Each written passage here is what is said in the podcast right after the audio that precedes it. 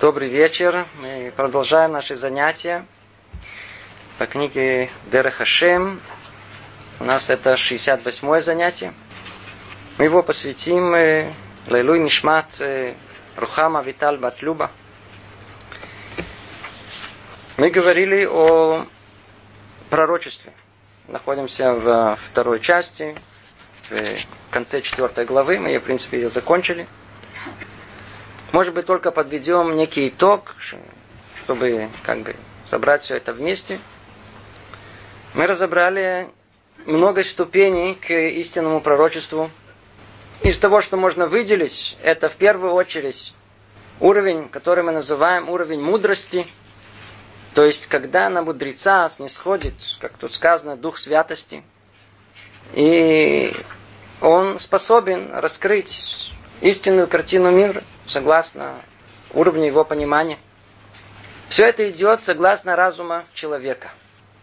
Над ним есть уровень более высокий восприятия реальности. Ее называют бнейнавиим, то есть тех мудрецов Торы, тех праведников, которые смогли подготовить себя к уровню восприятия пророчества – но они находятся по дороге. Их называют Бнейнавиим, сыновья пророков. Как мы говорили, много разбирали, что возможно, что они могут ошибаться в понимании пророческих э, видений, которые они видят. И над ними, там, на самой вершине, к этому мы шли, находятся сами пророки, перед которыми раскрывается истинная картина и без каких-либо ошибок. Так как мы уже выяснили о том, что есть уровни э, пророков, высочайший уровень пророков, то посмотрели и в другую зеркальную сторону. Если есть пророки, то есть и лжепророки. Поэтому мы разбирали еще и о реальности лжепророков. Говорили, что и у них есть связь с потусторонними силами. И они, да, могут знать э, частично будущее, как и пророки, но эти знания они, как правило, используют в своих целях. Заодно есть еще и некий более низкий уровень э, э, уже пророков. Это как бы экстрасенсы, не знаю, назовите как угодно, колдуны. И они тоже э, могут достичь определенные знания, но они не от сил добра, не от сил э, непосредственных э, к душе и святости от самого Творца. Подумал, что можно было бы очень хорошо, чтобы подытожить то все, что мы учили, чуть-чуть проучить э, кусок из Аллахот, из того, что устанавливает нам Рамбам в книге Яд Хазака, и мы, если разберем, то, может быть, тоже это как бы больше подытожим все, что мы с вами разобрали до сегодняшнего э, момента. Я, я попробую даже просто зачитывать это, но только э, буду читать выборочно, чтобы облегчить понимание. Первое, о чем он говорит, нужно ли пророку делать чудеса, чтобы доказать, что он пророк. Другими словами, вопрос, который скрыт за всем, чем устанавливает тут Рамбан для нас, это а как мы знаем, что пророк это действительно пророк? А Рамхаль напрямую не касался именно этого вопроса, хотя мы уже об этом частично говорили. Рабам пишет так. Любой пророк, который появится у нас и скажет, что Бог послал его, не должен он совершить чудо, подобное чудесам, совершенным э, Маше Рабейну или чудесам, совершенным Ильяу и Илишей. Ибо есть в чудесах их изменение естественного хода вещей. Его же чудо может заключаться в том, что он предскажет, что случится в будущем, и это в точности исполнено. То есть, куда мы будем знать, что он э, пророк. Вопрос о пророчестве это вопрос очень-очень принципиальный. Сейчас мы еще, еще глубже это чуть дальше разберем. Ведь на этом все строится. Мы должны быть очень уверены. Откуда вы знаете, что он действительно пророк? Ну, на первый взгляд, кому бы мы бы доверяли в качестве пророка? Человеку, который нам устроит всякие разные чудеса. Фокус-покус. Действительно, это должно было бы очень впечатлять. Вы видите, что говорят у нас, почему-то этому не доверяют. И даже сам Творец предупреждает, что особенно не надо верить этим чудесам. А чему да нужно верить? По-простому, ты кто? Пророк? Значит, ты пророчествуешь? Ну, скажи, что будет завтра. По-простому. Всех пророков, которые приходили и говорили от имени Бога, их не просили делать никакие чудеса. По-простому скажи. И если он пророчествовал и говорил о каком-то событии, и это событие точно не э, исполнялось в полной полноте, как он сказал, значит он кто? Лжепророк, а не истинный пророк. Это единственный был путь, как познать, кто пророк или нет. Смотрите, как пишет дальше э, Рамбам. Поэтому, если появится человек, достойный пророчествовать, Обратите внимание, это с простым человеком, который просто пришел и сказал в тюбетейке о том, что я пророк, с ним никто даже разговаривать не будет. Речь идет действительно о человеке э, э, зарекомендованном, известном, то есть известном своей праведности, известном своей мудрости э, в Торе. И когда он говорит, что он говорит имени Творца, а об этих людях идя, а речь идет, что давайте спросим их. А, скажите, что будет. Поэтому, если появится человек, достойный пророчествовать, будучи посланником Бога, и не будет пытаться добавить к Торе или убавить от Торы, но будет стараться служить Богу, исполняя заповеди Торы, такому человеку не говорят «растеки перед нами море» или «оживи мертвого» и тому подобное. И, и только после этого поверим в тебя. Но говорят ему, если ты пророк, скажи, что произойдет в будущем. Он предсказывает будущее, а мы ждем и наблюдаем, сбудутся его слова или нет. И даже если одна малая деталь из его пророчества не сбылась, то знаем мы, что этот человек лжепророк. Но если сбудутся все его слова, то будет он в наших глазах пророком достоверным. Продолжает Рамбам говорит, ну, и после того, как один раз он нам э, что-либо э, предсказал, мы ему сразу поверим? Э, не поверим. Иди знай, может быть, знаете, у нас тоже многие из нас могут оказаться так пророками. Всегда есть 50-50, 50 на 50, что что-то может быть случится э, в будущем, и мы можем точно предсказать, что так оно и будет. Иди знай. Поэтому что? Продолжает Рамбам и говорит, и проверяет его много раз. Если все его слова подтвердятся, значит он пророк истины. Много раз проверяет. Когда видят раз за разом о том, что все слова его в точности э, совершаются, значит, кто он для нас? Пророк истинный. То так мы узнаем, кто есть пророк. Это очень интересный вопрос, по сути, да, как мы знаем, что пророк это пророк. Ну, а как же их отличить от тех, которые тоже пытаются представить себя пророками? Продолжает Рамбами говорит, а разве гадатели и чародеи не предсказывают будущее? То есть он имеет в виду, что не да предсказывают. То они могут провести нас в заблуждение. И в чем же состоит разница между ними и пророком? Предположим, они предсказали, и эти предсказали. Ответ. В том, что их предсказания отчасти сбиваются, а отчасти не сбиваются. Иногда получается, иногда нет.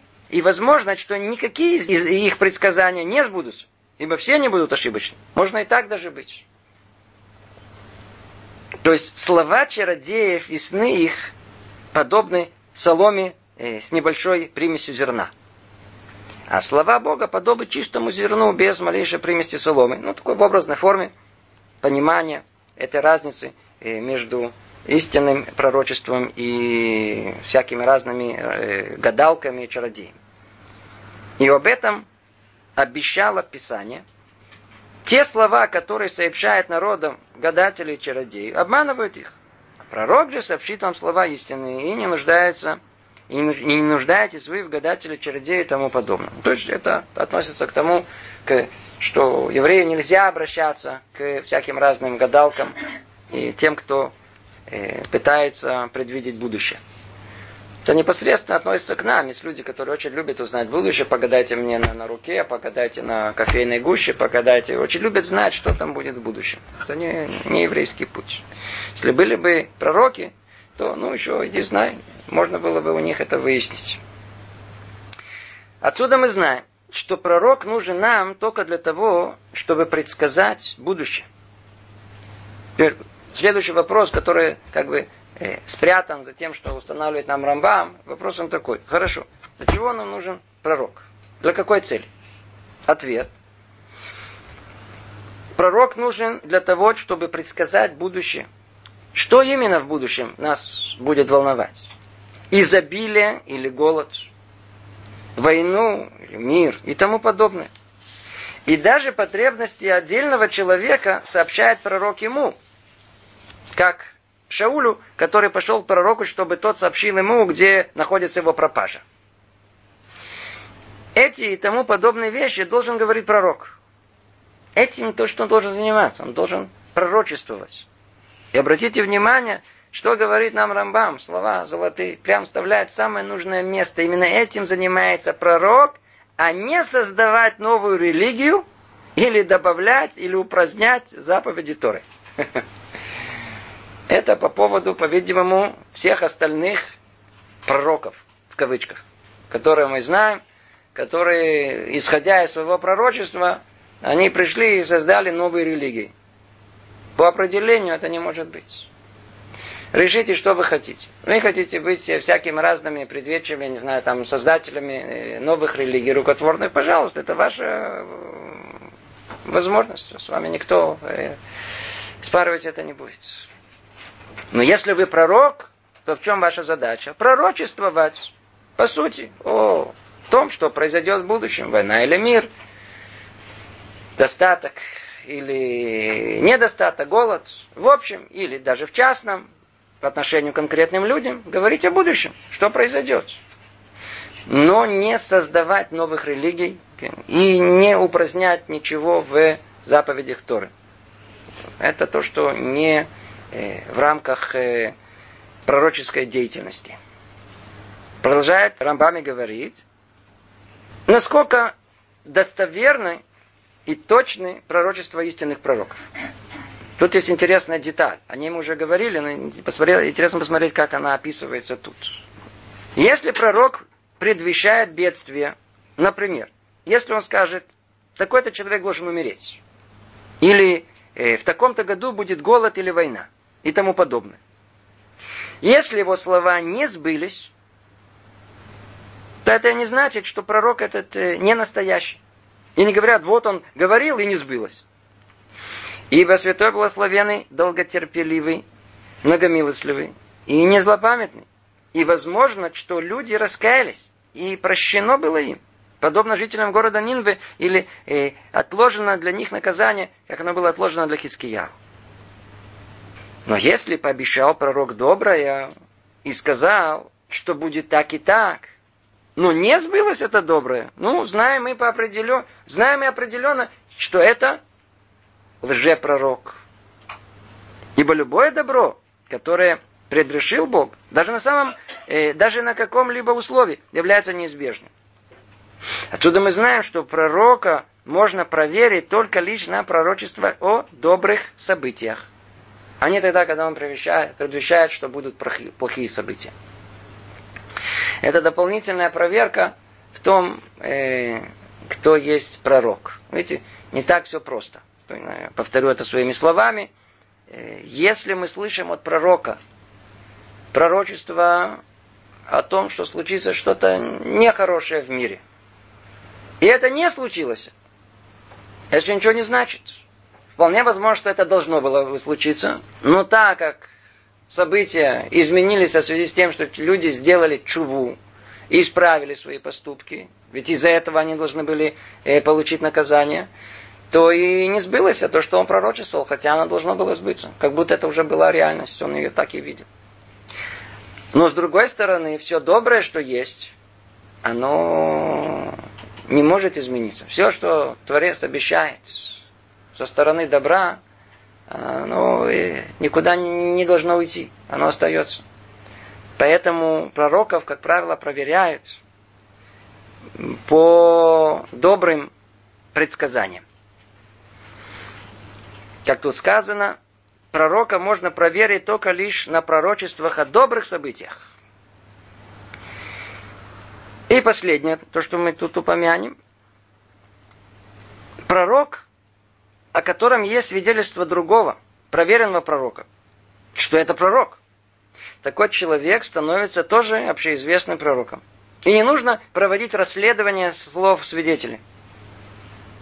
Ведь Моше Рабейну свидетельствовал о Иешуа, что он пророк. И поверили в него все евреи еще до того, как тот совершил э, какое-то э, как тот совершил чудо. Это же относится ко всем поколениям. Пророк, пророчество которого сбивались раз за разом, или, если свидетельствовал о нем проверенный пророк и ходил по путям пророчества, запрещено подозревать его в лжепророчестве. И запрещено испытывать его чрезмерно. Как только станет достоверно известно, что это пророк, должны идти верить и знать, что есть Бог в среде их, и не должны они подозревать его более. Тоже очень важно для понимания того, что есть пророчество. Два пути, откуда мы знаем, что пророк это истинный пророк. Первый, как мы с вами сказали, уже упомянули, это он должен себя зарекомендовать. Его долго и упорно проверяет, много раз. Он должен предсказать событие, которое произойдет в жизни этих людей, а не которое там в конце поколений. И только тогда к нему относятся как к пророку. И естественно, что он ведет самый благопристойный э, образ жизни. А второй путь – это по рекомендации истинного пророка. Ведь истинный пророк в своем пророчестве знает внутреннее содержание своего ученика. И если он указывает на него и говорит, вот он знаете же, истинный пророк, то мы не должны сомневаться в этом. И в первом и втором случае это считается зарекомендованы э, пророки. И нам не положено их проверять. И мы должны знать, что когда есть такой пророк среди нас, это и присутствие Бога среди нас находится. Мы с вами очень коротко разобрали часть аллахот, связанных с э, пророчеством, которое Э, приводит нам Рамбам в своей книге Мишне Тора. Это дает нам некую общую картину, итог того, что мы с вами э, разобрали о э, пророчестве вообще. Сегодняшнее занятие мы посвятим следующей теме, но тоже связанной с пророчеством. И, в принципе, это еще одна ступень которой мы идем, видите, постепенно-постепенно, эта ступень еще выше. Сегодня мы будем говорить о пророчестве Машарабейну. Пророчестве Машарабейну. Мы находимся в пятой главе. Давайте прочтем, что тут написано, и попробуем понять, что особенно в этом есть. Говорит нам Рамхаль так. Вообще говоря, пророчество по уровням разделяется на две части. Первое – уровень всех пророков – за исключением Машерабейну. И вторая уровень Машерабейну, мир ему. Мы неоднократно упоминали в прошлом, когда говорили о пророках, что есть много уровней, многие ступени есть. Пророчество Ирмиягу не это не пророчество Ишаяу. И каждый из них отличается один от другого, какие-то ступени. Казалось бы, уже поняли, что есть градация в уровнях пророчества. Тут же приходит нам сказать Рамхаль, а он опирается гораздо на, на, на саму Тору и на все источники, которые после этого, о том, что пророчество Машера Бейну, оно было качественно, принципиально другим. Не так, как то пророчество, которое мы с вами разбирали до этого. И до такой степени это важно, что Рамбам включил это в одной из 13 принципов еврейской веры. То есть тот, кто не принимает, опровергает, считает по-другому, сомневается в том, что пророчество Машера Бейну было принципиально другое, чем пророчество других пророков, он не относится к еврейскому народу до такой степени. Это резко сформулировано. Это одна из основ нашей веры что пророчество Машерабейну, оно было принципиально другим и отличалось от пророчества других пророков. Я надеюсь, что вы понимаете, о чем речь идет, что подобное отличие, оно совершенно необходимо. Почему? Потому что источник всех наших знаний, сама Тора, она проходит через Мошерабейну. И в этой точке никаких приблизительно никаких уровней недопустимо. Все должно быть точно. Это то, о чем тут идет речь. Поэтому Рамхаль выделяет этому отдельную главу. И мы сейчас поймем гораздо глубже, э, в чем это отличие. Только что делает Рамхаль, как всегда, он идет постепенно. Он вначале снова вернет нас в понимание, каким образом э, обыкновенные пророки принимают пророчество, а впоследствии тут же он это сравнит с уровнем Машерабейна. Итак, что-то тут написано снова. Э, вообще говоря, то есть снова, видите, это вообще говоря, в общем, в общем, в частности, есть разница между пророками. Но в общем, есть принципиальная разница между пророчеством Машера Бейну и всех остальных пророков. И мы видим, что сама Тора, сам Творец, произвел различие между ними. Прям написано так в книге Бамидбар. Если будет среди вас пророк, тогда Ашем, я в видении откроюсь ему. Во сне буду говорить с ним. Слышите, что сказано по поводу пророков? Творец, творец как бы сам свидетельствует.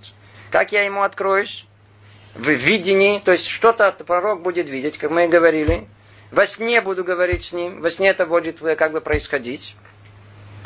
Тут же он продолжает говорить. Это я цитирую истории. Не так мой раб Маше. Он не такой. Это свидетельство самой Торы. Знаете, что Моше, он не такой, как все остальные пророки. Доверенный он во всем моем доме. Что значит доверенный во всем моем доме? Он там хозяин. Каждый уголок открыт перед ним. Он там э, может э, убирать, разбирать. Все, все перед ним открыто. В отличие от пророков, которые как бы они смотрят, что там внутри подглядывают, подсматривают. Им надо понять, что там внутри. Машер Бену там ходит, он там э, прислуга. Это что-то совершенно другое. И отсюда и дальше мы сейчас поймем поглубже этот первый уровень всех пророков, уровень восприятия, и чуть дальше сравнение с этим, чем действительно это, в чем состоит это принципиальное отличие пророчества Машарабейна. Говорит Рамхаль в втором параграфе так. Пророчество всех пророков, кроме Машея, происходит в видении и сне. Как написано, в видении я откроюсь ему, во сне буду говорить с ним. То есть, Всевышний использует сон, уже заложенный в природу человека, в качестве средства передачи пророчества – Однако это не значит, что пророчество и сон являются явлениями одного порядка. Просто высшая мудрость посчитала сон достойным средством для передачи пророчества. И когда мудрецы называли сон одной шестидесятью, одной шестидесятой частью пророчества, они лишь имели в виду, что во сне человеку передаются э, сообщения способом отличным от обычной работы человеческого сознания, как мы упоминали выше. То есть тут есть повторение того, о чем мы говорили перед этим. Давайте его повторим. Действительно нужно, чтобы мы увидели точно это э, оттенение пророчества Шарабейну от пророков. Надо понять чуть-чуть это поглубже. Мы уже говорили. Сон. Человеческий сон. Повторим в одном слове. По какой причине нам снится? С точки зрения этого, сути этого явления как правило, есть три вида снов. Есть три вида снов. Как правило, сон, который есть у нас, это сон самого низкого порядка. Это тогда, когда верхняя часть души, она исходит из человека. Другими словами, разум, его сознание полностью отключается. И человек переходит как бы на автопилот, на подсознание, на ту низкую часть, которая э, держит его э, хиют, держит его как бы витальную силу. Там находится единственное что воображение человека. И сны, которые мы видим, это всего лишь необузданное воображение, которое никак не ограничено, не контролируемо разумом и сознанием. Поэтому оно скачет, оно перепрыгивает, оно не может удержаться на одном месте. Это чистое воображение, которое у нас есть. С чем оно связано? Оно связано с впечатлениями нашего дня, что произошло, насмотрелись на какой-то фильм перед, э, перед сном, точно будет что-то из этого сниться. Это зависит от того, что мы поели перед сном. Наелись, переелись, не доели. Нормальная еда была. Вообще тоже от этого зависит. Очень много это зависит от страхов, с которыми мы живем. От грешности души, которую мы ощущаем. Это все вместе одна, какой-то один балаган. Все это вместе, это наши сны. Эти сны, если их хорошо как бы разобраться, многое говорят о нашем подсознании. Но в них нет ничего э, пророческого для прояснения, э, для прояснения будущего или понимания своей жизни в будущем. Практически ничего нету. Это обыкновенный сон. Другой вид сна, просто повторяю все это, он исходит уже э, из э, более высокого корня. Он исходит из духовного корня этого человека и спускается как-то в этот мир – и вполне возможно, что работа его, она как бы пробуждает определенные картины или определенные как бы события, которые мы видим во сне. И этому мы можем уже придать название как бы вещий сон. Основная его проверка, такой он или нет, если он повторяется раз за разом, одинаково, тогда к нему относимся э, по-серьезному. Это уже другой вид сна, когда есть в этом какой-то уже элемент чего-то свыше. И третий вид сна это то, о котором тут речь идет. Это пророческий сон. Пророческий сон, он принципиально отличается э, от сна, э, о котором мы говорим. Как тут написано? Тут просто происходит, как бы, с точки зрения технической, Творец, он пользуется тем аппаратом, теми приборами, которые как бы он уже вложил в человека для его естественной жизни. Э, днем он бодрствует, а ночью он спит. У него же этот механизм э, сна существует. Что делает Творец? Он как бы использует этот механизм. Но уже для чего? Для, э, для того, чтобы посылать человеку э, сон пророческий. Понимаешь? Он видит пророчество. Давайте снова посмотрим, что говорит, как об этом говорит Рамхаль. Пророчество всех пророков, кроме Маше, происходит в видении и сне. То есть пророк всегда видит видение. Обязательно. Это то, что он видит. Дальше сейчас мы разберем это подробнее, поэтому я тут не хочу останавливаться и объяснять это. И это происходит во сне. Как написано, в видении я откроюсь ему, во сне буду говорить с ним. Сейчас мы пойдем, это э, э, двоякость. Что значит видение и что значит сон. То есть Всевышний использует сон, уже заложенный в природу человека, в качестве средства передачи пророчества. То есть используется этот механизм. Однако это не означает, что пророчество и сон являются явлением одного порядка. Чтобы мы не попутали, что если мы видим сон, это ни в коем случае это не пророчество. Просто высшая мудрость посчитала сон достойным средством для передачи пророчества. И, как говорят мудрецы, назвали сон одной шестидесятой частью пророчества. То есть во сне уже есть вот эта возможность потенциальное пророчество. И они, и они лишь имели в виду, что во сне человеку передаются сообщения способом, способом отличным от обычной работы человеческого сознания, как мы упоминали выше. Человеческое сознание как все воспринимает?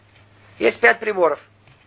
Вижу, слышу, чувствую, осязаю. И тогда пять приборов мы воспринимаем этот мир. Сознание э, у нас воспринимает мир э, через них. Что хочет он сказать? Они полностью отключены. Они не участвуют во всем этом. Мы сейчас давайте посмотрим следующий параграф э, и поймем чуть поглубже, что имеется в виду. Давайте посмотрим третий параграф и вернемся к этому и поймем лучше. Продолжает Рамхали говорит, когда пророческое воздействие усиливается, пророк теряет свои ощущения и чувства и погружается в нечто подобное сну. Его мысль оказывается подобной мысли спящего и видящего сон человека. И тогда к нему привлекается пророчество. Это может случиться с пророком в момент бодрствования. Вы слышите? Байкицу. Момент бодрствования. Таким образом, что мы упоминали. А может быть, он получит пророчество в ночном сне, лежа в постели. Но во всяком случае пророчество может постичь его только когда он теряет ощущение, погружен в эту дремоту. Понимаете, о чем речь идет? Когда тут мы сказали, что есть, э, и в Таре об этом говорится напрямую, есть видение, в видении я откроюсь ему, во сне я говорю ему, есть две возможности, э, как пророк получает пророческое видение. Одно это баякиц, это в бодрствующем состоянии, а другое во сне. Во сне нам просто и ясно. Человек лежит в постели, заснул, и он получает сон пророческий. Другая же возможность, нам менее знакома, это когда пророк получает это в бодрствующем состоянии. Но только как он получает? Как только он начинает ее получать, он тоже должен заснуть. То есть к нему это приходит изначально, приходит ему без, без, без, э, он борствует, он, казалось бы, наяву. Но в тот момент, когда действительно как бы усиливается само восприятие, то есть воздействие Творца на этого пророка, он обязательно теряет сознание. И об этом мы говорили, что пророк в, э, в этом состоянии, он подобен эпилептику, который падает на землю и начинает в конвульсиях как бы дергаться. Э, по-видимому, это страшное явление э, в нашем понимании, таком современном увидеть человека, который упал на землю, и, и все, все его тело трясется, оно трясется от того, что оно отрекается от этого мира. То есть его душа как бы исходит из э, этого тела. Хотя оно остается в этом теле, как мы сейчас услышим, поймем. Два пути. Два пути. Итак, первый путь, как мы сказали, это путь э, посредством сна. Посредством сна. Снова прочтем когда пророческое воздействие усиливается, пророк теряет свои ощущения и чувства. Слово ощущение и чувство – два разных слова. Ощущение – это изнутри, чувство – извне. Он прекращает связь как с миром внутренним, так и с миром внешним. Как мы с вами живем? Мы живем параллельно в двух мирах изнутри и снаружи. Верно? У нас есть э, мир вне нас, очень такой существенный, такой реальный, который очень сильно влияет на наше сознание. Мы его воспринимаем через пять органов чувств. Снова глаза, видение, уши, слышим и так далее. Параллельно с этим есть у нас внутренний мир, его никто не видит. Наши мысли, наши ощущения, наша прошлая жизнь, переживания, Человек может сидеть, слушать, как мы говорили, и он вроде бы привязан к внешнему миру, а, а может быть он находится сейчас во внутреннем миру. То ли он заснул, то ли он слушает, то ли он мечтает, то ли витает в облаках. В двух мирах. Когда пророческое воздействие усиливается, пророк теряет свои ощущения изнутри, и вот там внутри уже ничего не тревожит. И чувства, то есть внешние, которые приходят изнаружи, тоже он их не воспринимает и погружается в нечто подобное сну. Не сон, подобное сну. Его мысль оказывается подобной мысли спящего и видящего сон человека, и тогда к нему привлекается пророчество. Это вещь очень-очень глубокая. Очень глубокая. Надо просто знать. Наши мудрецы очень интересно определяли э, сон. Есть много определений. Мы тут перечислили с вами там э, три вида э, снов. Но по-простому, вот так просто, как определить сон, достоверен он или нет, наши мудрецы определяют таким образом.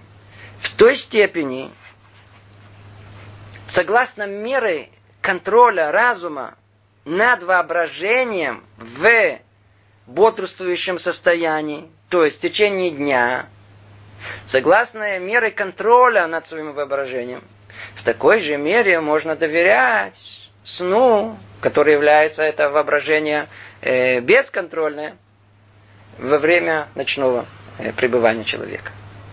Другими словами, насколько мы научимся к самодисциплине разума и контроля над самим собой в течение дня, в такой степени следует доверять нашим снам.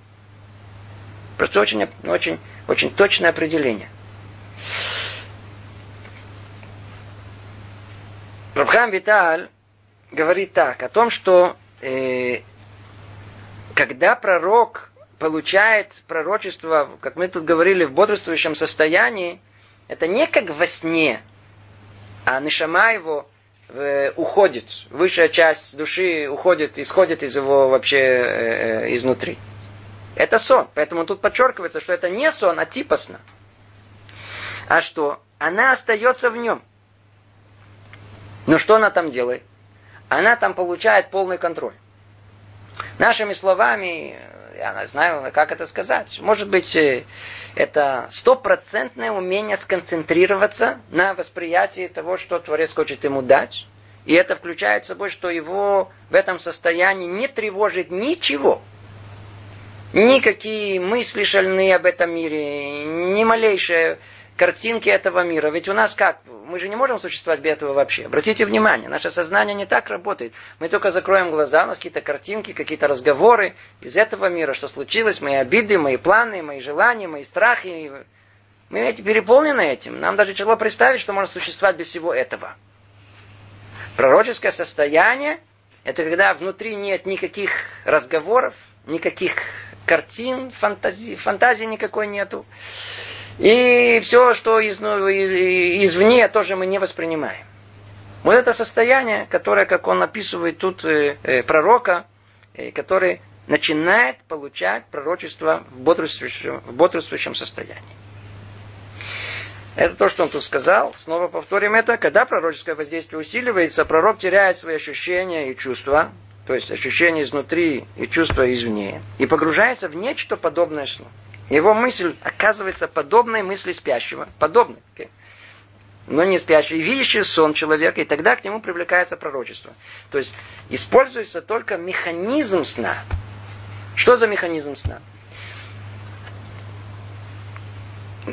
Сон, он имеет некий аппарат, он имеет некий экран, на который как бы проецируются картинки. Что с нами происходит? Мы давайте закроем глаза, давайте начнем мечтать. Прям фильм идет внутри. Вы обратили внимание? Единственное, что он дергается все время. Он не такой сплошной, знаете, постепенный, там, э, развитие фабулы. Так, нет, а какой-то такой, знаете, как сейчас есть, даже подогнали под эти наши фантазии необузданные дергающиеся ролики.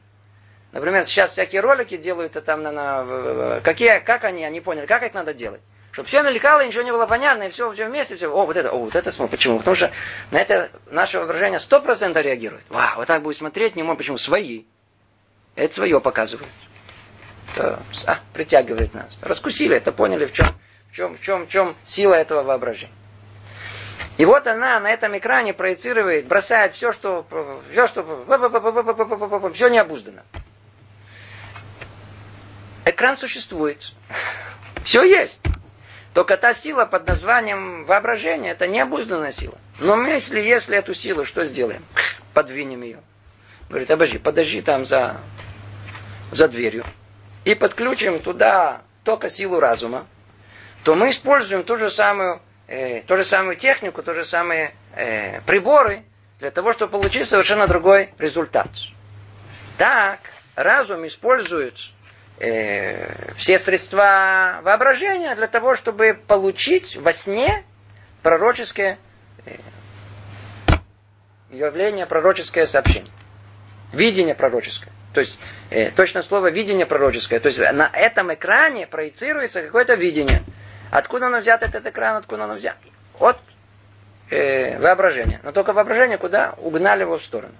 Угнали его в сторону. Да, то есть, захватили экран, тогда совершенно ясная, четкая картина. А до этого там что-то мелькает и бегает. Смотрите, мы тут старорежимные. Наверняка вы помните, что были времена, когда не было телевизора. Вообще не было. Было только самое начало, когда только показывали. Помните, как кино показывали? Где-то там на, на, на, на, в каком-то месте было такие, помните, показывали такие, знаете, небольшой экран. Первые кино, которые были. Кино, как показывали кино.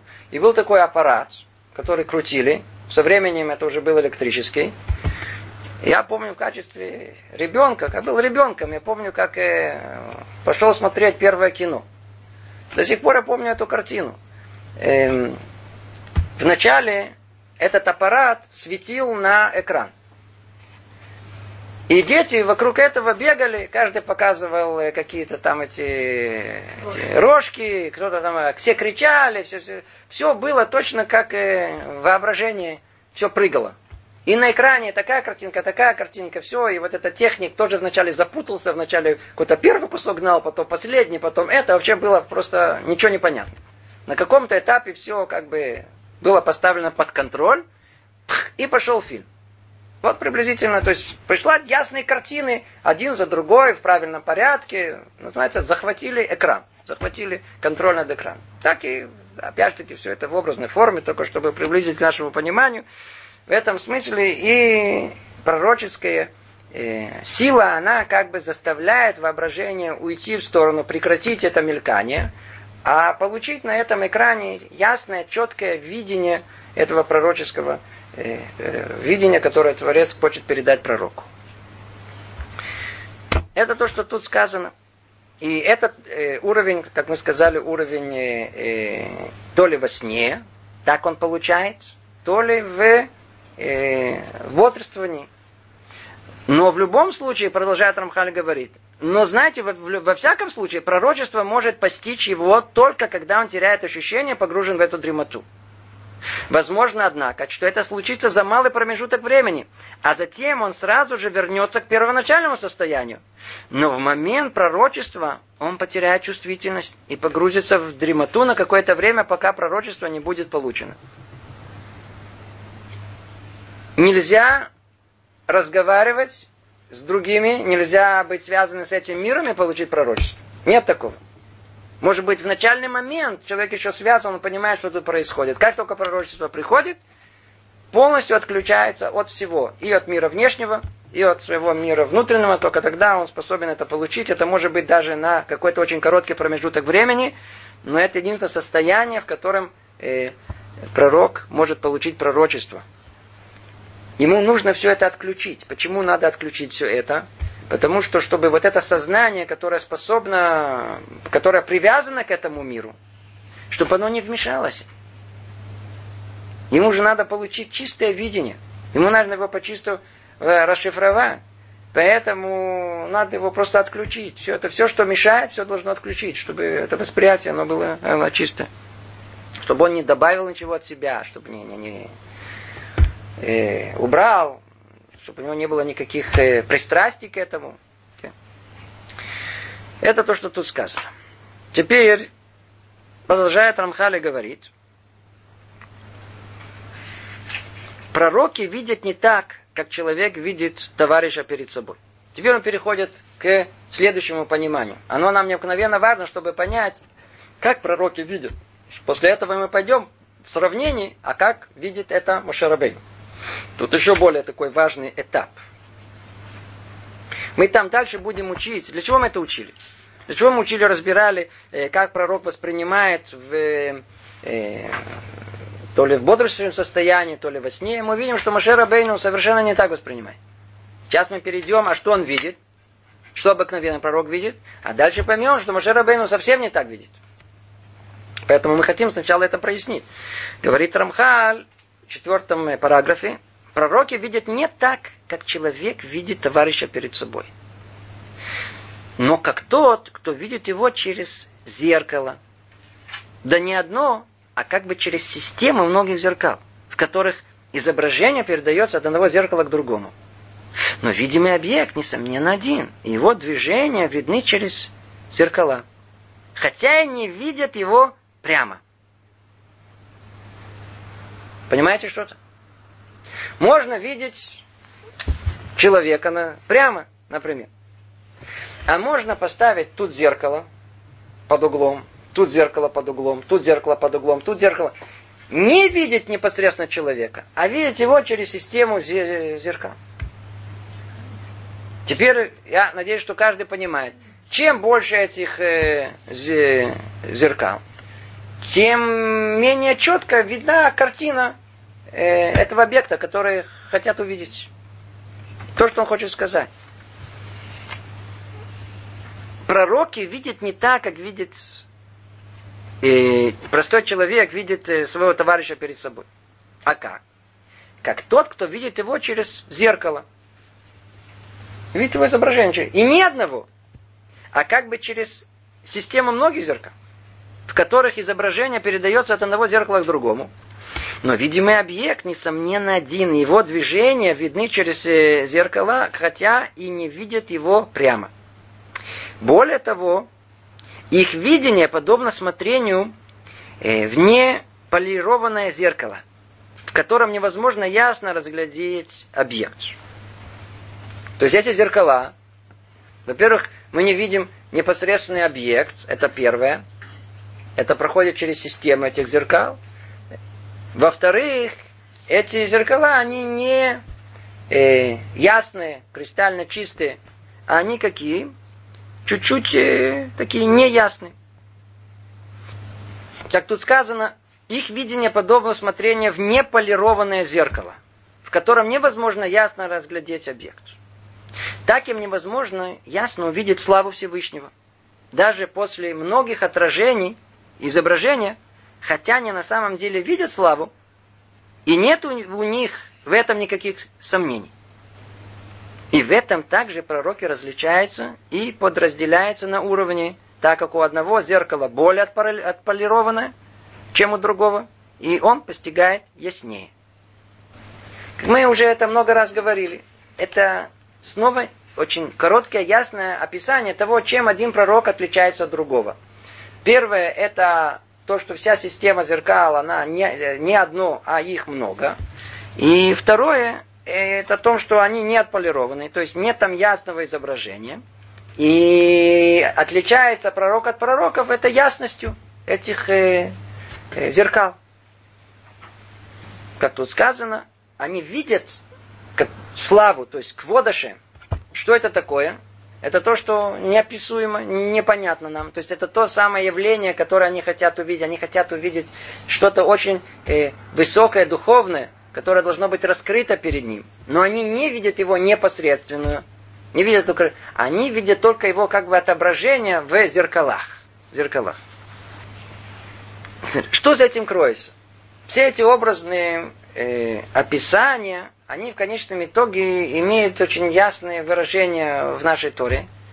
И мы, естественно, в этом входить не будем, только сделаем намек – Просто чтобы было ясно и понятно, чтобы не было столь абстрактно. Мы говорим очень-очень высоко, абстрактно, зеркала, что за зеркала. Мы видим как-то э, э, своим умом земным мы хотим понять, что происходит в мирах духовных. О чем речь идет, что за зеркала.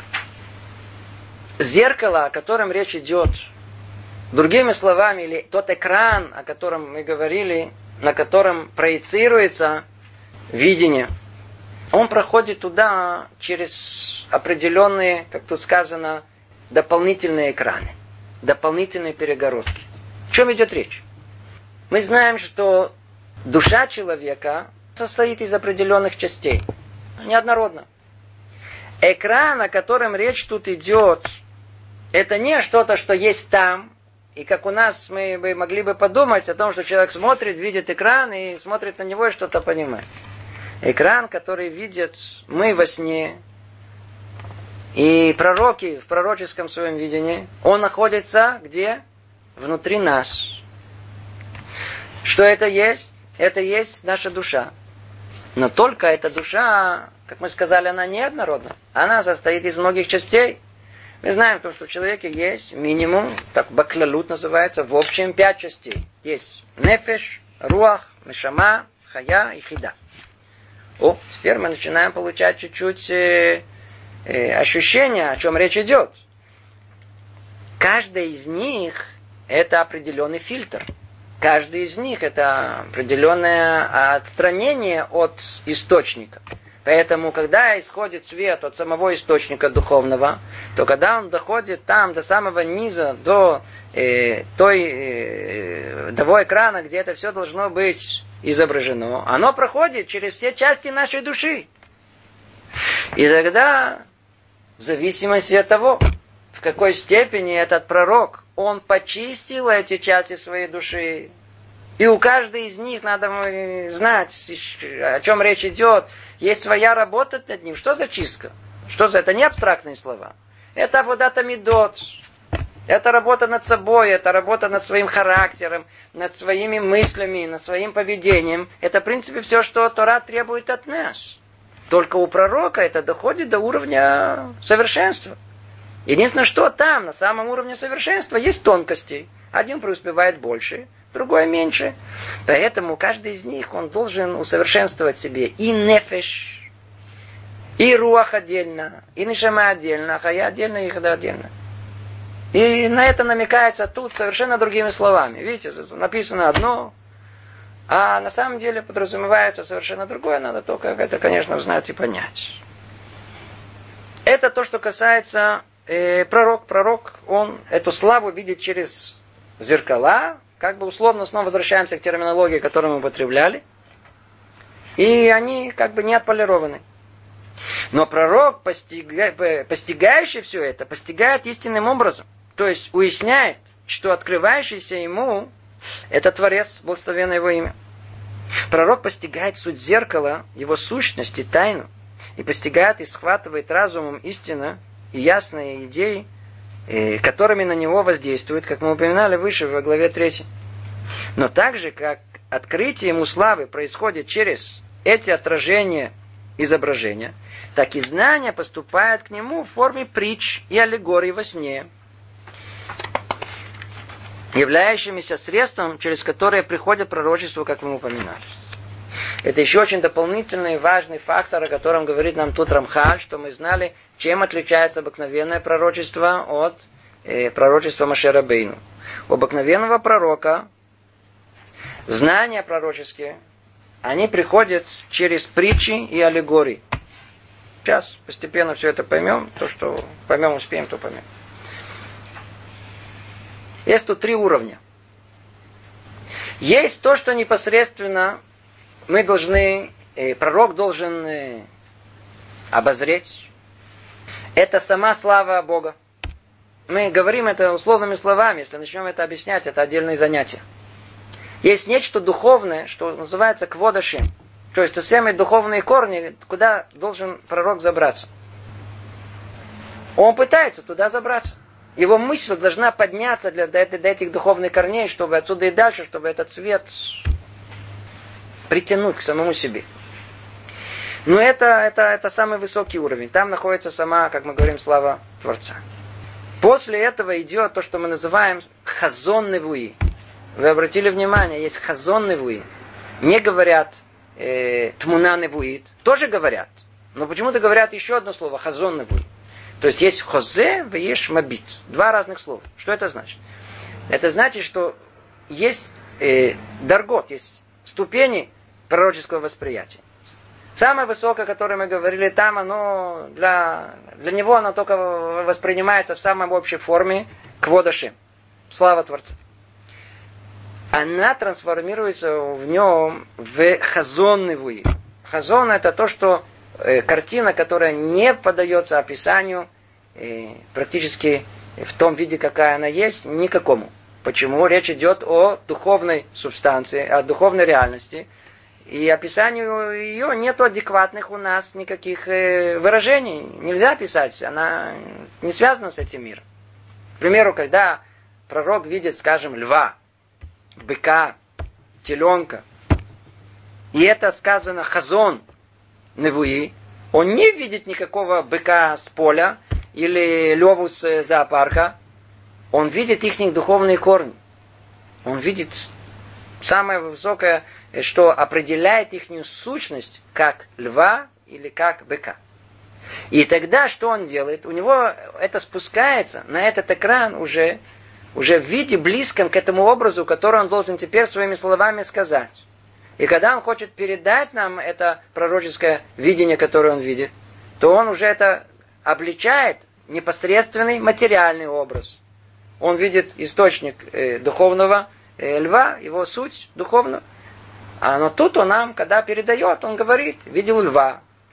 А лев тот сделал, или, или бык так, или, или теленок, и так, и так далее. Например, э, самый яркий пример, э, когда еврейский народ согрешил золотым тельцом, это не речь идет о таком низком уровне. И вообще, почему телец? То я не буду входить в эту тему, мы просто уже к концу занятия, мы только если, начали, если бы сейчас бы придется нам ее начать с самого начала. Но факт тому, что надо знать, что это пример хороший тому, что э, э, э, есть эти три этих уровня, то есть есть само Кводашем, то, что там объект духовный, который изначально должен э, быть воспринят. Есть его, то, что называется Хозеневуи, его духовные корни, точно из чего он состоит, как бы первая расшифровка, есть уже непосредственное его описание в наших материальных понятиях. Это уже непосредственная картина пророческая, которая нам это передает и рассказывает. Только завершим это, но пророк, постигающий все это, постигает истинным образом, то есть уясняет, что открывающийся ему это Творец, благословенного имя. Как мы сказали, это самый первый уровень, самый высокий. Это слава Богу. Пророк постигает суть зеркала, его сущность и тайну. Что такое сущность? Это э, сущность это та самая картина на экране, которую он видит. И тайна это содержание, умение его расшифровать и постигает и схватывает разумом истинные ясные идеи, которыми на него воздействуют. То, что Творец хочет воздействовать, как мы упоминали выше. Но также, как открытие ему славы происходит через отражение изображения, видите, как он говорит, точно так же, как то, что там в самом, в самом самых корнях не доходит на него на, напрямую, а только через все эти экраны, через эти части души человека, через эти системы зеркал, э, точно так же знание поступает к нему в форме притчи аллегории во сне. Точно так же есть как бы ступени восприятия непосредственной картины. Содержание этого не только картина. Мы до этого говорили о картине. А теперь что это значит? С точки зрения понимания сути этого, это значит то, что э, э, а картина этого, она приходит к нам в форме притчи, аллегории. И теперь какая задача у пророка? Это дело расшифровать. И это, для этого надо учиться быть пророком. И вот это уровень обыкновенного пророчества. И как мы уже увидим это на следующем занятии, уровень пророчества Машерабейну принципиально другой. Он не видел это через систему зеркал, а видел напрямую. Он не э, получал это во сне, а получал это наяву. И не как пророк, который Э, должен дождаться, когда будет на то воля Творца спустить ему пророчество. А Машарабейну получал пророчество тогда, когда ему было необходимо. И на эту тему мы поговорим в следующий раз. Всего доброго, привет из Иерусалима.